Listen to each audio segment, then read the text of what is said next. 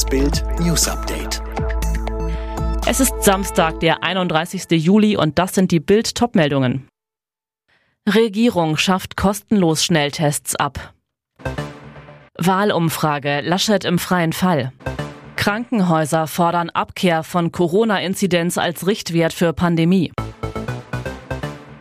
Kurz vor ihrem Ende ist sich die GroKo jetzt nochmal einig. CDU, CSU und SPD wollen die kostenlosen Corona-Tests streichen, sobald sich alle Deutschen hätten zweimal impfen lassen können. Heißt, spätestens Ende September, Anfang Oktober müssen ungeimpfte Bürger diese Tests selber beim Testcenter bezahlen. Darauf habe man sich grundsätzlich geeinigt, heißt es gegenüber Bild aus Regierungskreisen. Vor allem Finanzminister und SPD-Kanzlerkandidat Olaf Scholz drängt darauf. Auch Bayern-Regent Markus Söder von der CSU wollte die Gratistests so schnell wie möglich streichen.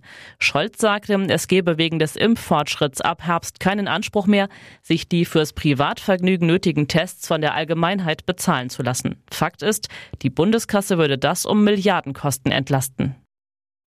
Schwarzer Freitag für Unionskanzlerkandidat Armin Laschet. Erst meldet das ZDF-Politbarometer einen spektakulären Absturz in den Umfragewerten, minus 12 Punkte. Und dann entdecken Plagiatsforscher der Website Froniplug auch noch eine unsaubere Passage in seinem nicht mehr ganz frischen Buch Die Aufsteigerrepublik Zuwanderung als Chance aus dem Jahr 2009. Zwar ist bisher nur diese eine Textstelle aus Laschets Werk als offenkundig abgeschrieben enttarnt. Dennoch entschuldigte sich der CDU-Chef gestern wortreich. Es gebe in seinem Buch offenkundig Fehler, die er verantworte. Mindestens ein Urheber des im Buch verwendeten Materials wird weder im Fließtext noch im Quellenverzeichnis genannt. Dafür möchte ich ausdrücklich um Entschuldigung bitten. Laschet weiter. Um zu klären, ob es weitere Fehler gibt, werde ich unverzüglich die Prüfung des Buchs veranlassen. Die Krankenhäuser fordern eine Abkehr von der Corona-Inzidenz als Richtwert für die Pandemie. Die Politik müsse endlich handeln und einen Indikator Mix festlegen, sagte der Chef der Deutschen Krankenhausgesellschaft dem Redaktionsnetzwerk Deutschland. Der Aufwärtstrend bei den Corona-Neuinfektionen hat sich unterdessen weiter fortgesetzt. Die bundesweite Inzidenz ist erneut leicht gestiegen auf jetzt 16,9. Vor einer Woche lag der Wert noch bei 13,6. Nach Angaben des RKI wurden innerhalb von 24 Stunden 2400 Neuinfektionen gemeldet.